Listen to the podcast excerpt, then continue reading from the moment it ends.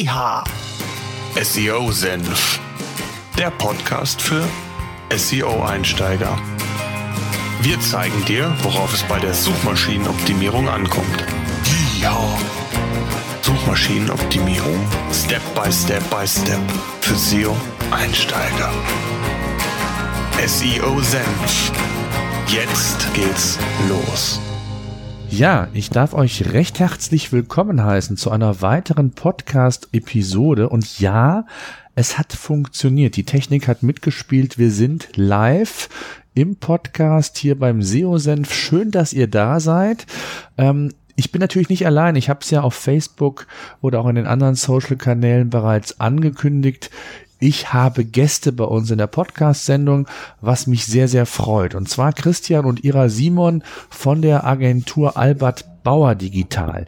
Die beiden unterstützten mich, sind SEO-Profis, haben im Tagesgeschäft damit zu tun und ich würde vorschlagen, bevor die beiden sich vorstellen, noch zwei, drei Hinweise. Wer uns hört, ähm, es gibt ein Chatfenster ganz rechts. Da müsst ihr auf dieses ja, Chat-Symbol klicken, euren Namen eingeben.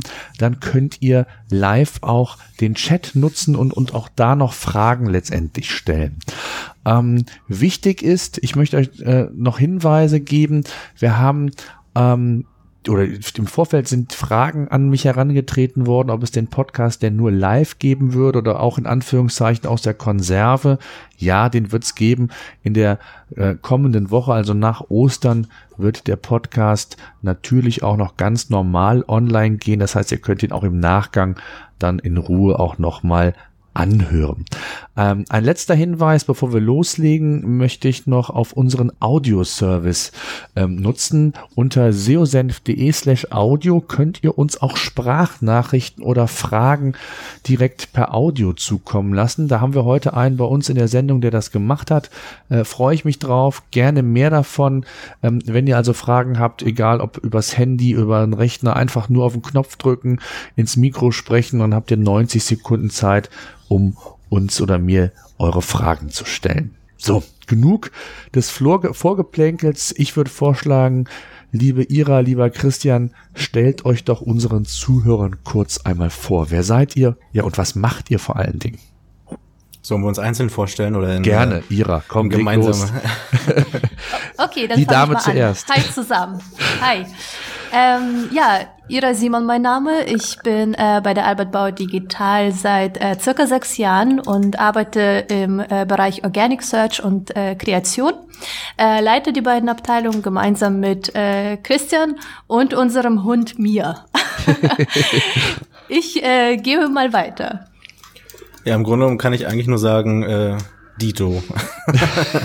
ich bin etwas kürzer hier. Äh, äh, etwas länger als fünf Jahre bin ich bei der ABD im äh, SEO-Bereich tätig und eben, wie Ihre ja auch schon meinte, jetzt auch in der äh, Kreation. Ähm, und ja, wir arbeiten quasi in so ziemlich allen Bereichen äh, der SEO-Geschichte, die man sich so vorstellen kann, haben so gut wie jedes, jede Art von Website schon mal gesehen, haben auch explizit gesagt, wir wollen uns gar nicht beschränken auf ein Thema oder sowas, äh, so dass wir ja, wie gesagt, eigentlich schon alles Gute, aber auch, ja, sagen wir mal, schlechte gesehen haben.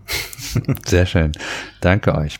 Also die Idee war ja, vielleicht das auch nochmal ganz kurz zusammengefasst, dieses Live-Podcasts, dass ihr uns A im Vorfeld Fragen stellen konntet, auf die wir natürlich gleich eingehen werden und auch live ähm, im Chat, wenn ihr das äh, nutzen wollt, uns ebenfalls noch zusätzlich Fragen stellen könnt. Ähm, wir werden das Format, wenn es von euch angenommen wird, ihr es als positiv bewertet, auch gerne das ein oder andere Mal noch in Zukunft umsetzen.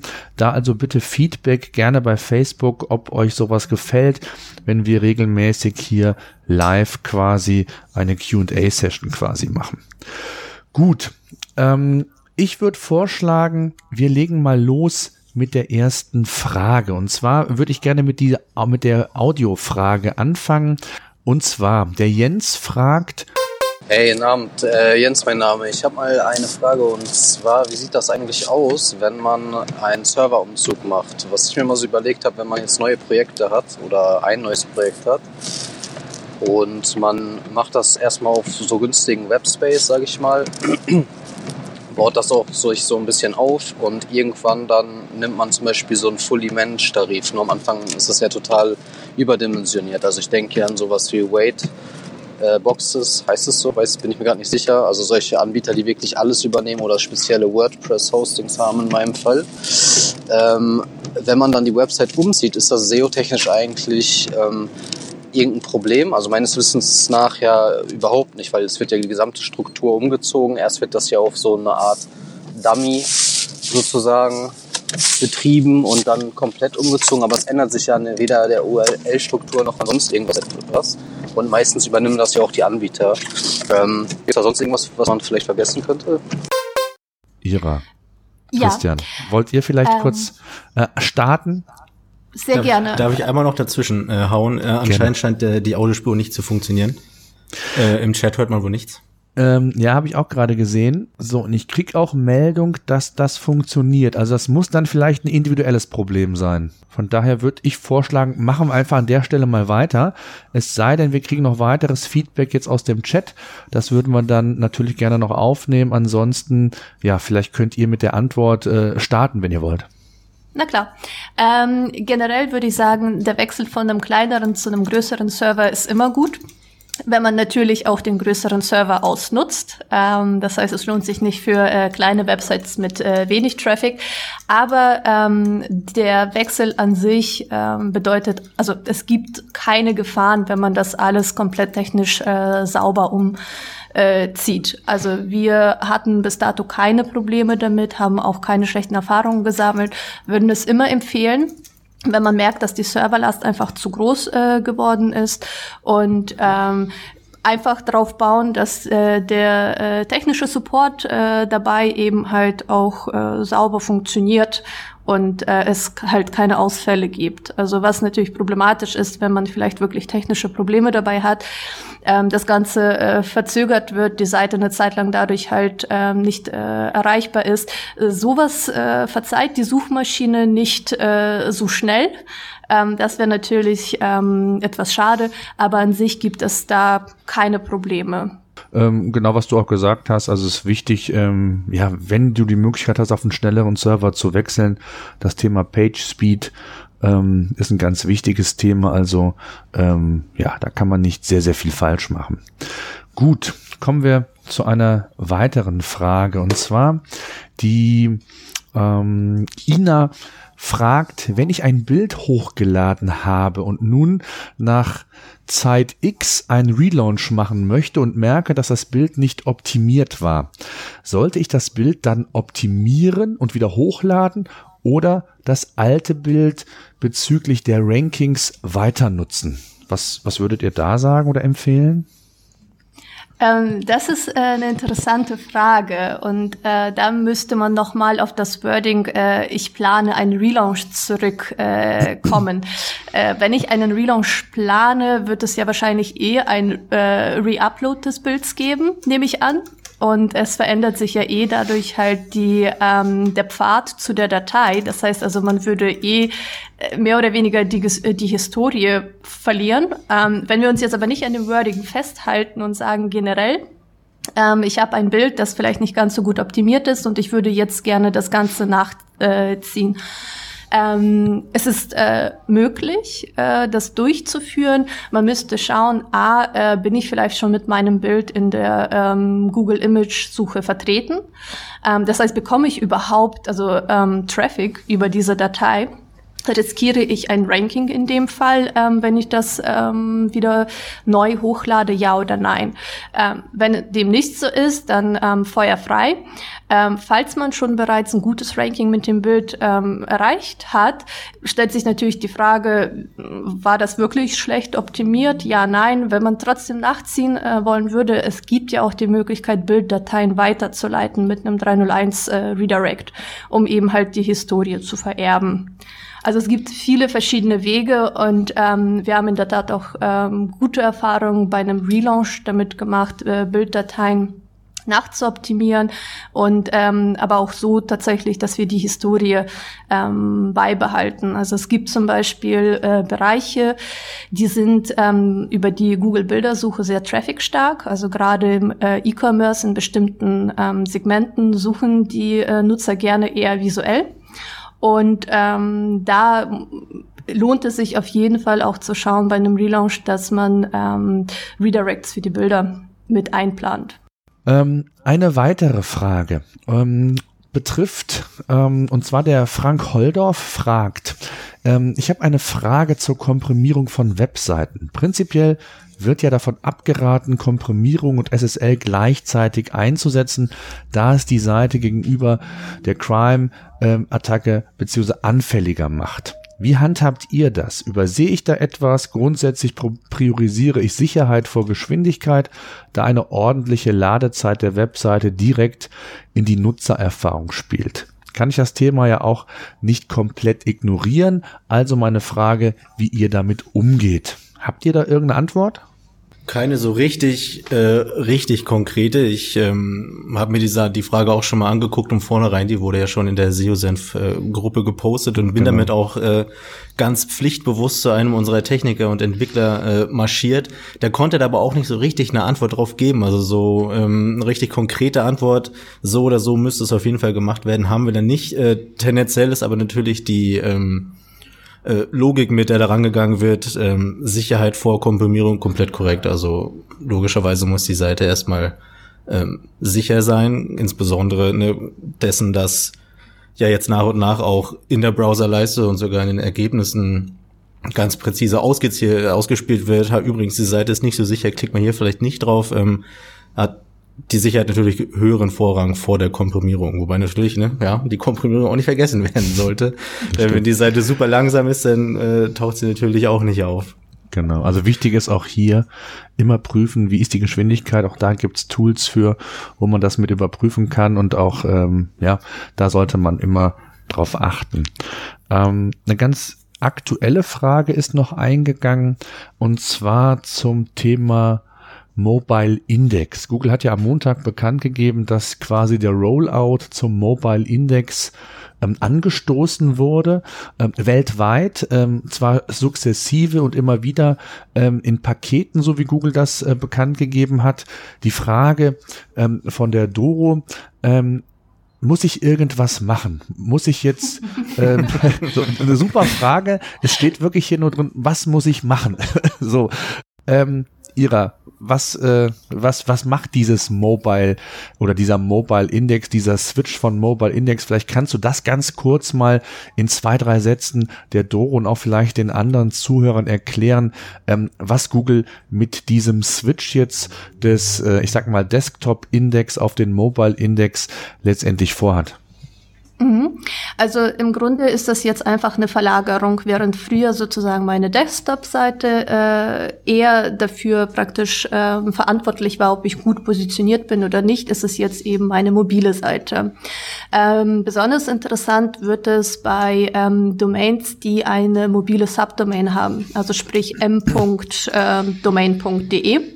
Ähm, die haben am meisten zu tun, weil sie dann eben schauen müssen, ähm, äh, kann es sein, dass auf der äh, mobilen äh, Version äh, sehr viel weniger Inhalt ist, weil man sie vielleicht äh, stärker nutzerorientiert designt hat und gesagt hat, okay, mobil möchte derjenige nicht ganz so viel ähm, lesen, sie muss besonders schlank sein. Ähm, und ähm, hat vielleicht dadurch äh, leichte Nachteile im Content-Bereich. Ähm, das muss man eben halt ähm, prüfen, ob das der Fall ist, ähm, weil sich das entsprechend eben halt negativ auf die Desktop-Seite auswirken könnte. Ähm, das ist halt so ein bisschen äh, die Krux. Äh, Im anderen ähm, Bereich, also wenn die Website einfach nur einfach in Anführungszeichen responsiv funktioniert, das heißt also ich habe keine separate mobile ähm, Website, ist das Ganze nicht ganz so dramatisch, ähm, da man da hoffentlich ja auch eh schon die Desktop-Seite optimiert hat und die ähm, responsive Mobilansicht auch. Und ähm, dort dürfte eigentlich auch der mobile Index nicht ganz so viel ähm, Wucht haben haben, wenn äh, die Website schon von Anfang an eh gut durchoptimiert war, also sprich gute Ladezeiten, guten Content, ähm, äh, eine gute Conversion-Optimierung äh, beziehungsweise Nutzerführung, dass der Nutzer eben sich auch ähm, auf der Website, sage ich jetzt mal, gerne aufhält und positive Signale hinterlässt. Mhm. So Gen- ja. ganz grob abstrakt. Ja, genau. Also genau. Also es geht letztendlich darum, äh, Dora, um das nochmal vielleicht auch nochmal kurz zusammenzufassen. Es geht letztendlich darum, dass Google natürlich aufgrund der Veränderung, ähm, dass immer häufiger das mobile Internet in den Vordergrund rückt, hat Google irgendwann gesagt vor, ich glaube knapp anderthalb Jahren ist mittlerweile die erste Ankündigung ähm, gekommen, dass man äh, dem gerecht werden muss und äh, der mobile Traffic immer mehr wird, teilweise schon 60, 70 Prozent des Traffics läuft über mobile Devices und äh, so ist es einfach dann auch dem der Tatsache geschuldet, dass Google ja diesen gesamten Leitindex eben auf mobil umstellen will. Und das passiert jetzt, aber das passiert nicht von heute auf morgen. Ähm, es gibt, glaube ich, kein Zeitfenster. Ich habe zumindest nichts darüber gelesen, wann das genau abgeschlossen werden wird, sondern es wird sukzessive passieren und wie das dann so häufig bei Google ist, ähm, ja, wird man irgendwann, wenn überhaupt, die Info bekommen, ähm, dass das migriert ist, beziehungsweise es wird dauern. Man wird sicherlich auch noch Learnings ziehen. Vielleicht wird man auch das eine oder andere nachjustieren bei Google. Auch das ist möglich. Man hat zwar viel getestet, aber ähm, auch das wird sicherlich noch ein längerer Prozess werden. Von daher gilt es hier, einfach die Rankings im Auge zu halten. Äh, man kann sich die ja auch äh, entsprechend anschauen, sowohl die mobilen als auch die klassischen Desktop-Rankings, die vergleichen und schauen, wie sich das Ganze entwickelt. Ähm, von daher, ja, kann man da jetzt erstmal nichts machen, genau wie du gesagt hast, Ira, wenn man die Hausaufgaben in Anführungszeichen vorweg schon gemacht hat dann ähm, ist das alles ähm, easy. Aber wenn nicht, dann ist, äh, ich hätte gesagt, fünf nach zwölf, dann solltet ihr unbedingt schauen, genau wie du auch gesagt hast, ähm, ob die Seite A überhaupt responsive ist und B, und das passiert häufiger oder ist in der Vergangenheit häufiger passiert, als man ähm, vermutet, dass man halt gesagt hat, ähm, ich werde gewisse Inhalte äh, mobil gar nicht erst zur Verfügung stellen. Das heißt, über eine mobile Version nur eine sehr eingeschränkte Form meiner Web Webseite darstellen. Und wenn das natürlich der Fall ist, dann sollte man schleunigst aktiv werden. Gut. Genau.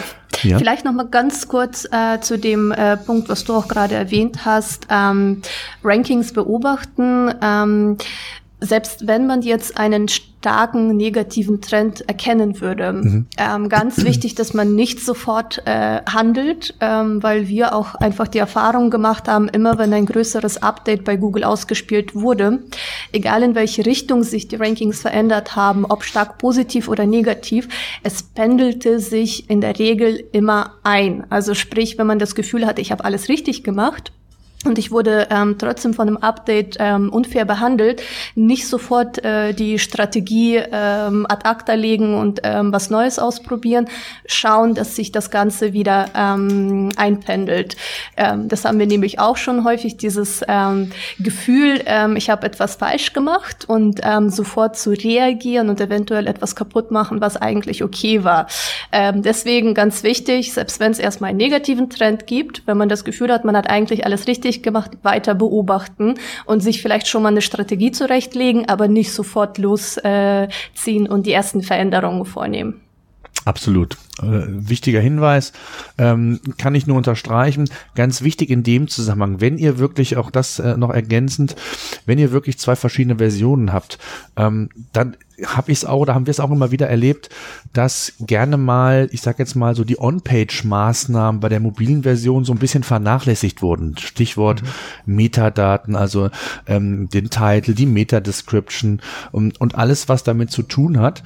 Ähm, das solltet ihr natürlich auch nochmal überprüfen, ob das alles sauber gesetzt ist, denn natürlich gelten weiterhin die Spielregeln ähm, wie sonst auch. Und äh, da sollte natürlich auf der mobilen Seite ähm, gerade das, was wir immer unter Hausaufgaben äh, umzusetzen verstehen, auch wirklich umgesetzt sein. Also ähm, analysiert das nochmal sorgfältig und ähm, ja, und dann äh, ja, gilt es erstmal abzuwarten und genau wie Ira gesagt hat, äh, nicht in Panik geraten. Wir haben das also auch sehr häufig, erleben wir das auch, dass dann Anrufe kommen, äh, man ist von jetzt auf gleich irgendwie im Ranking drastisch gefallen und nach zwei, drei Wochen hat sich das Ganze dann wieder ähm, geregelt und äh, das ist genau der Punkt, was ich eben auch meinte, dass Google da auch immer noch mal nachjustiert und äh, es durchaus mal sein kann, dass man da mal vielleicht mit mit Ranking-Veränderungen in welche Richtung auch immer zu tun haben kann, aber ähm, ja nach einiger Zeit spielt sich das sehr sehr häufig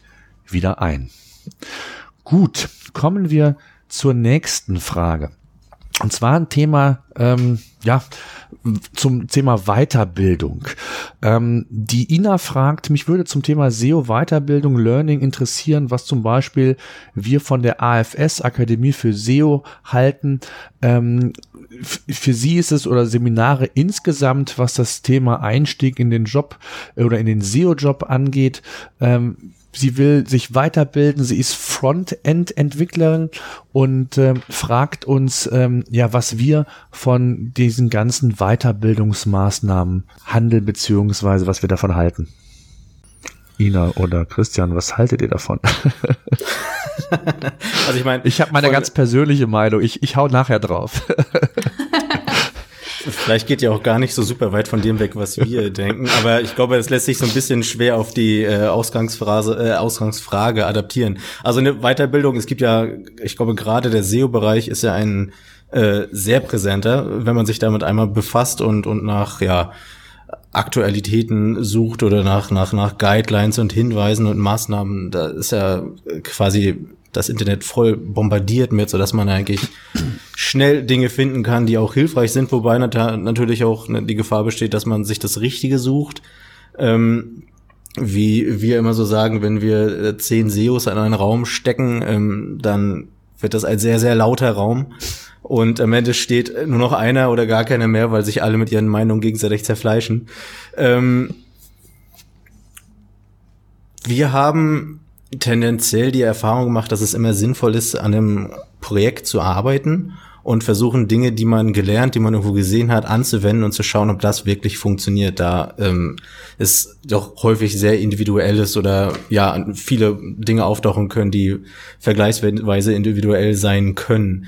Ähm, wie wir das hier bei uns äh, mit Weiterbildung äh, ja handhaben, wir sind eigentlich quasi auf so den, ja, sage ich mal, den gängigen ähm, Konferenzen, die man hier im deutschsprachigen Raum so hat, eigentlich vertreten und haben da haben eigentlich auch ganz gute Erfahrungen gemacht, dass wir unsere Mitarbeiter oder auch uns in dem Fall äh, da einfach mal hin äh, äh, hinfahren lassen und äh, da so ein bisschen am Zahn der Zeit bleiben.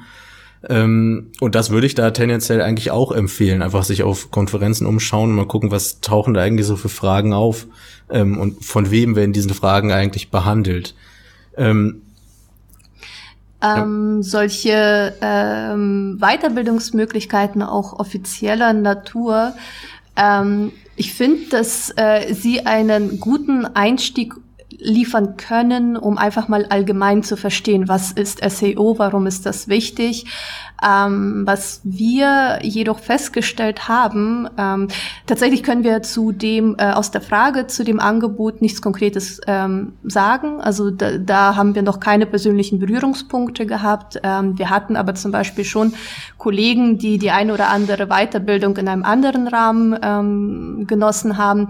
Und was man da einfach feststellt, ist, häufig sind die Inhalte veraltet. Ähm, das heißt also, sie machen eine Weiterbildung mit einem Dozenten, der gar nicht aus dem Bereich kommt im schlimmsten Fall, ähm, zum Teil auch äh, Offline-Medien verwendet, um Inhalte äh, beizubringen.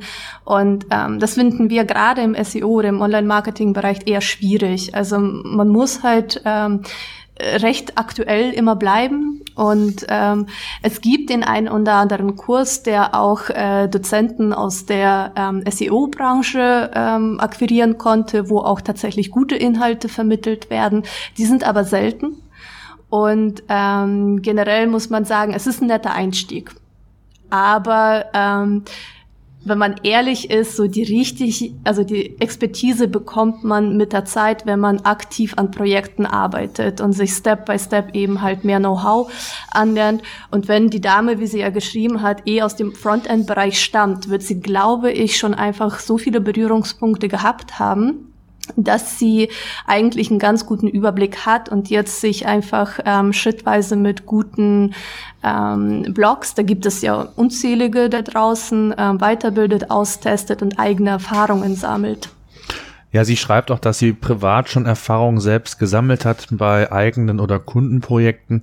Also von daher kann ich das eigentlich nur unterstreichen. Ich halte von 99 Prozent der da draußen angebotenen Online-Kurse zum Thema SEO sehr, sehr wenig.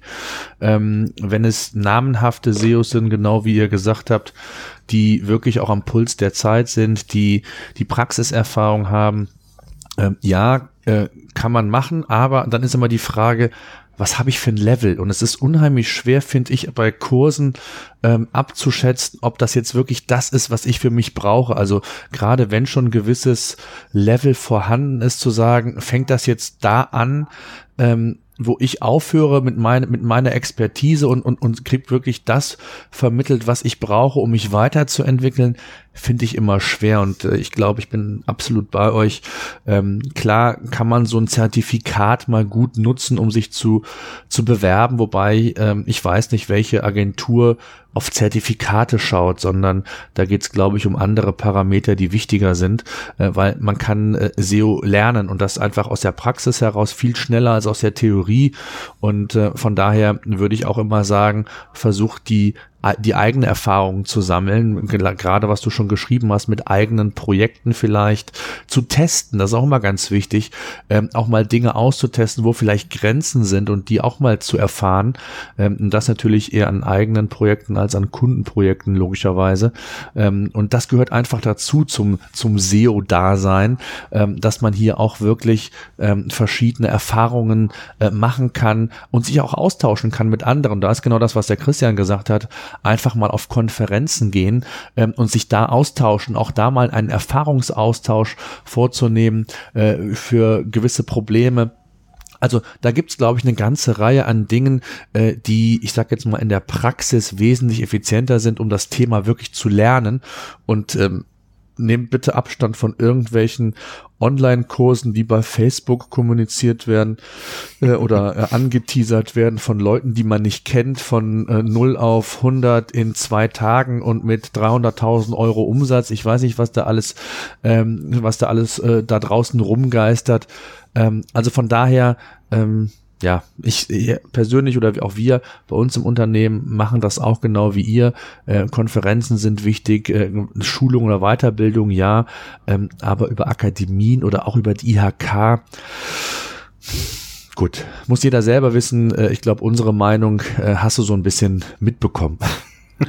Vielleicht noch ein letzter Tipp, ähm, weil wir ja auch viele Bewerber bekommen ähm, und äh, worauf wir zum Beispiel achten, ist tatsächlich äh, gar nicht, ob da jetzt eine ähm, gute Fortbildung gemacht wurde oder ein Zertifikat besteht, sondern ob eventuell eine digitale Visitenkarte in Form von einer eigenen Website da draußen ist. Da würde ich meine Energie reinstecken und sagen, seht her, das ist sozusagen mein Know-how, ich kann das mit meinem Blog oder mit meiner eigenen Website einmal zeigen, was ich drauf habe da würden wir eher drauf schauen und gucken, ähm, funktioniert das, als dass ein Zertifikat irgendwie da relevant wäre. Genau. Gut, nehmen wir vielleicht noch eine Frage mit. Und zwar von Michael, ähm, der fragt, ähm, was ist aus SEO und Conversion-Sicht schlauer? Ein One-Pager äh, mit vier einzelnen Blogbeiträgen komplett auf einer Seite zusammengefasst oder vier Beiträge einzeln als Blogpost auf der Landingpage verlinken. Jeder Beitrag an sich hat so zwischen 500 und 700 Wörter. Ich möchte eigentlich so eine Art Landingpage bauen, auf der aber auch Content geboten wird. Auf Landingpages sollte ja auf Verlinkungen, höhere Absprungsrate etc. verzichtet werden. Wie würdet ihr das lösen? Das kommt so ein bisschen auf das Thema drauf an. Ähm, wenn es vier einzelne Beiträge wären, die sehr eng an dem Hauptthema dran sind, an dem Hauptkeyword, auf dem, mit dem wir hier arbeiten wollen, die das eigentlich nur äh, ergänzen, dann ist es wahrscheinlich schon sinnvoll, das auf einer Seite abzudecken und zu sagen, hier habe ich mir noch ein paar mehr Gedanken dazu gemacht, gerade wenn es, äh, wenn man diesen Content vielleicht auch nach und nach erweitert, um so ein bisschen, ja, Aktivität auch Google zu, zu suggerieren und nicht zu sagen, Achtung, hier ist eine fertige Seite, viel Spaß damit. Ähm, wenn das Thema aber so viel hergibt, dass man eigentlich dazu und ne, hier 500, 700 Worte äh, Beitrag, Beiträge schreiben kann, die sich vielleicht so ein bisschen breiter um das ganze Thema bewegen mit vielleicht äh, weiteren Themen, die tatsächlich auch eigene Keywords abdecken können mit eigenem Suchvolumen, dann würde ich sagen, es ist sinnvoller, das ähm, unterhalb der, der, ja sag ich mal, Hauptlandingpage zu machen. Ähm, da ist andernfalls zu, zu viel verschiedene Thematik auf einer Seite wäre, so dass ne, wir Google so ein bisschen vermitteln müssen, okay, hier auf dieser Seite, auf dieser URL geht es um Thema XY und wenn wir dann auch Thema Z, A, B und D mit dazu nehmen, ähm, wird es ein bisschen tricky, weil es dann einfach Google nicht mal richtig einschätzen kann, okay, was ist jetzt genau hier eigentlich das Hauptthema. Ähm, wenn wir aber stattdessen äh, Thema X auf der Landingpage haben und dann noch Y, Z und A und B dazu ergänzen können, die ähm, thematisch dazugehören, aber so tief ausgebreitet äh, sein können, dass man dafür eine eigene Seite macht, dann schaffen wir ja quasi ein Gerüst aus insgesamt fünf URLs, das ja viel präsenter nochmal ansagt, pass auf Google, ich habe hier nicht nur eine einzige Seite, die du so nehmen kannst und hoffentlich deinen äh, Besuchern ausgeben, sondern ich habe direkt fünf Seiten, ähm, die das Thema nicht nur aus äh, Richtung A äh, beleuchten, sondern auch nochmal tiefer gehen äh, in andere Bereiche. Mhm. Ich würde sogar noch einen Schritt weiter gehen, ich äh, noch weiter voransetzen. Ähm, ich würde es davon abhängig machen, was für ein Wettbewerb herrscht zu diesem Thema und ähm, mir natürlich auch die, die Wettbewerber, also äh, quasi so eine Art Benchmark-Analyse machen. Ähm, wer rankt eigentlich da vorne? Mit welchen Inhalten? Wie lang sind die Inhalte? Also wenn ich irgendwie das Ziel habe, mit einem bestimmten Keyword auf Position 1 zu kommen ähm, und sehe aber, dass die ersten 10 vielleicht 3000, äh, 2, 3000 Wörter haben, wirklich hochwertigen Content, dann wirst du mit deinen 500, 700 Wörtern äh, egal ob es ein One-Pager ist, egal ob es drei oder vier Seiten sind, in der Regel nicht gegen ankommen. Also von daher ähm, würde ich das erstmal machen, wie ist überhaupt der Wettbewerb und dann ähm, natürlich schauen, ähm, sind die Keywords, die ich mir ausgesucht habe, die Beiträge auch wirklich äh, sinnvoll, um das Thema zu ergänzen, also auch von der inhaltlichen Komponente her nochmal. Und aus Conversion-Sicht, gut, was würdet ihr da sagen? Also was ist da, funktioniert da besser? Habt ihr da auch irgendwie Erfahrung? Ähm, da würde ich mich erstmal Christian anschließen mit, es kommt drauf an, Hm, ja. ähm, welches Thema wir behandeln. Ähm, ein äh, One-Pager, der ein Thema holistisch abarbeitet, kann conversion-technisch auch super funktionieren, wenn wir immer, ähm, egal welches Thema wir auf diesem One-Pager behandeln, dieselbe Zielgruppe Hm. ansprechen. Es gibt ja manchmal Themen, deswegen ist es halt schwierig, weil wir nicht wissen, in welche Ja. Richtung jetzt äh, das Thema geht äh, von dem Fragenden.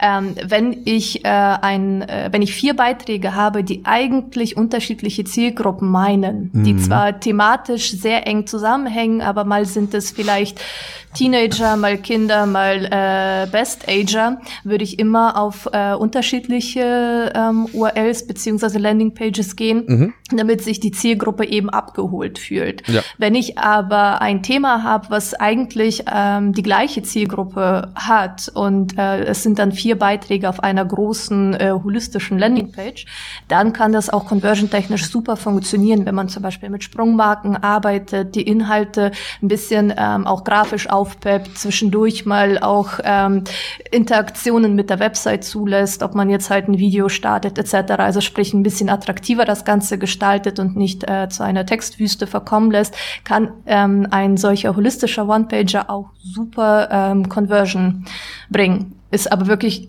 äh, so doof das klingt, themenabhängig. Mhm.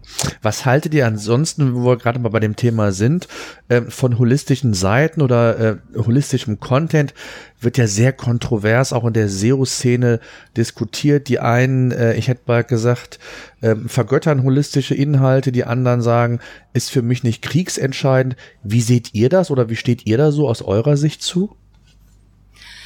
Uh, das ist eine sehr gute Frage. Ähm, ja, teils, teils. Ähm, ich glaube, also sowohl Christian als auch ich finden holistische Inhalte in manchen Bereichen ähm, sehr gut. Und da haben wir auch positive Erfahrungen selber gemacht. Also ähm, auch wir haben äh, Spielwiesen mit äh, Blogs, Mhm. ähm, wo wir einfach genau solche ähm, Theorien, Konzepte und dort haben wir ähm, sehr lange äh, sehr äh, viel Erfolg äh, zu einem bestimmten Thema gehabt, wo wir sogar auf Position 1 an Wikipedia vorbeigezogen sind, gerade eben mit so einer doch recht, sage ich jetzt mal, content-starken Seite.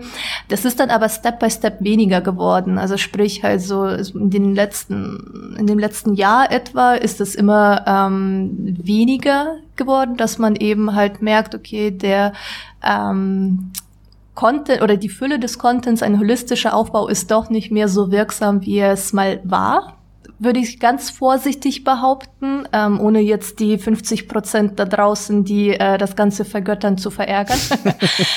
ähm, die hören nicht äh, zu. genau, die hören nicht zu. Sehr gut. Ähm, es ist aber ähm, wirklich themenabhängig. Ähm, manchmal würde ich äh, sagen, ist es auch äh, sehr viel schöner, wenn man so ein äh, Themensilo aufbaut und halt eine Einstiegsseite hat und viele Unterseiten zu dem Thema. Das muss man immer so ein bisschen auch, wie du schon sagtest, konkurrenzabhängig machen. Mhm. Also was passiert da draußen schon ähm, von den Wettbewerbern lernen und das besser machen ähm, und wirklich halt auch äh, themenabhängig. Äh, schaffe ich ein Thema auf einem äh, holistischen One-Pager perfekt darzustellen, ohne dass der Nutzer sich erschlagen fühlt, würde ich sagen, äh, würde ich immer versuchen, das äh, auf die Art und Weise darzustellen.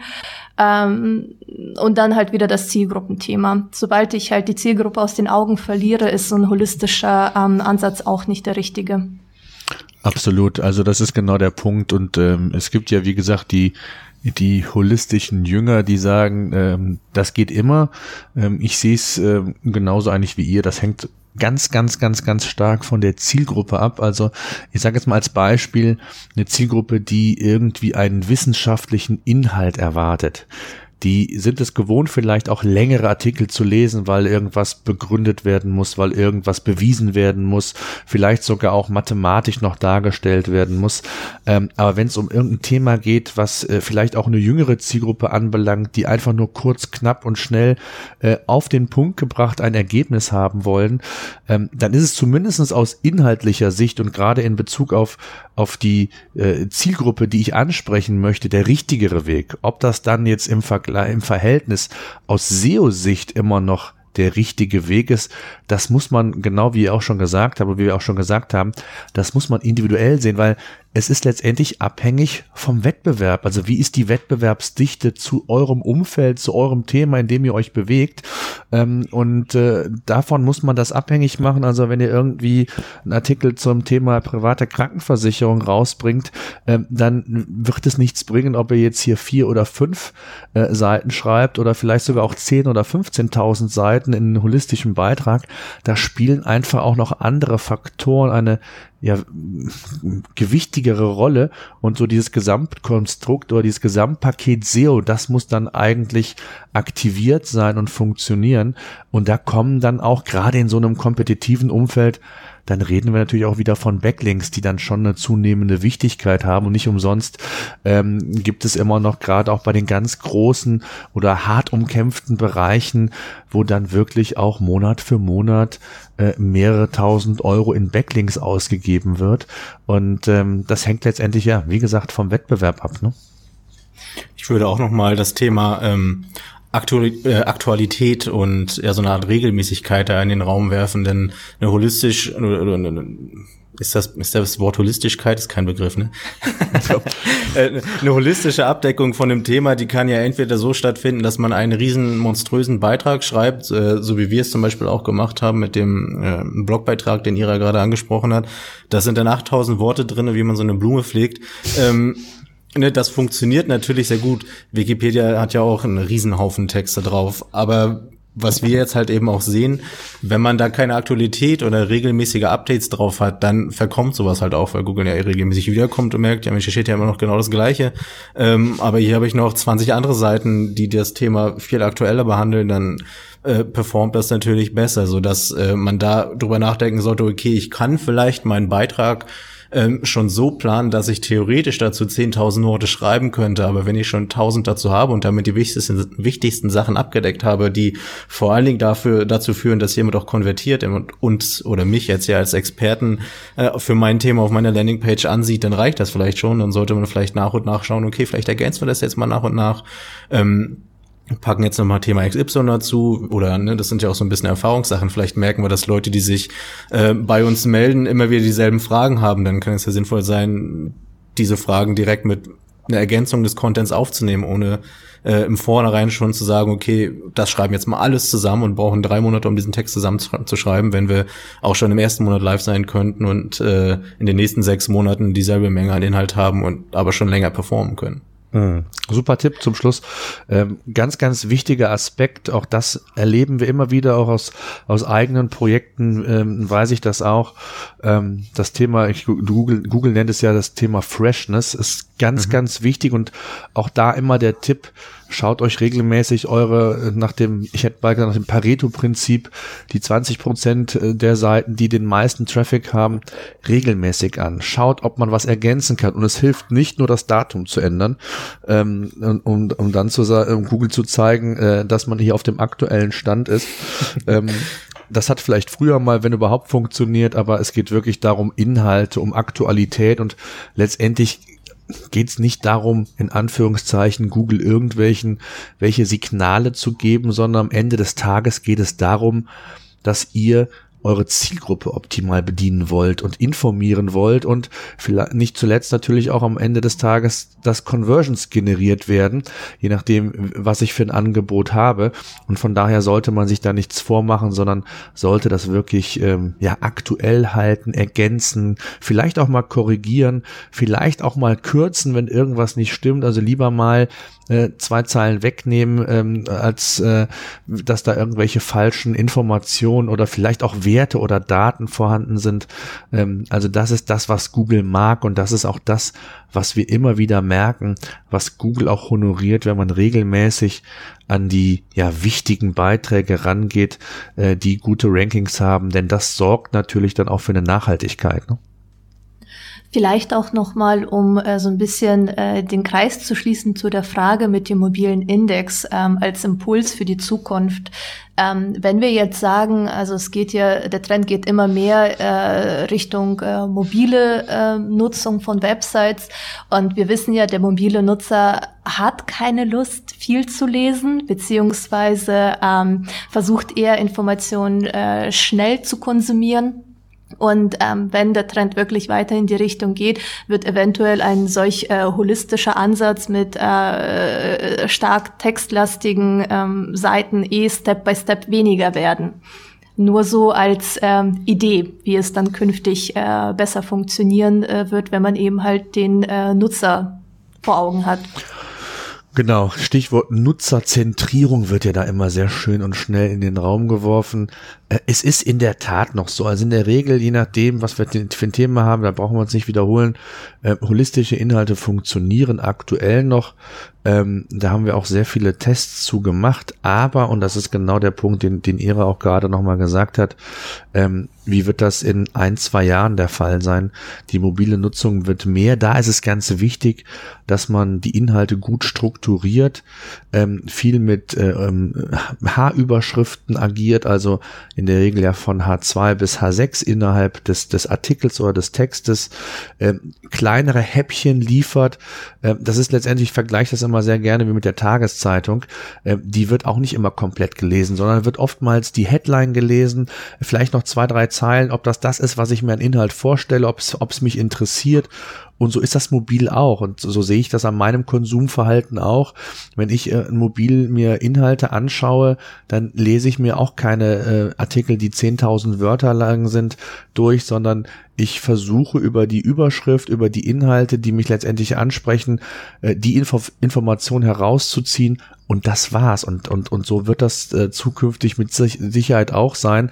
Egal, ob das Tablet oder das Smartphone größeres Display hat. Ähm, der 10.000 Wörter lange Seiten wird man in der Regel unterwegs oder mobil nicht konsumieren. Ne? Ja. Gut.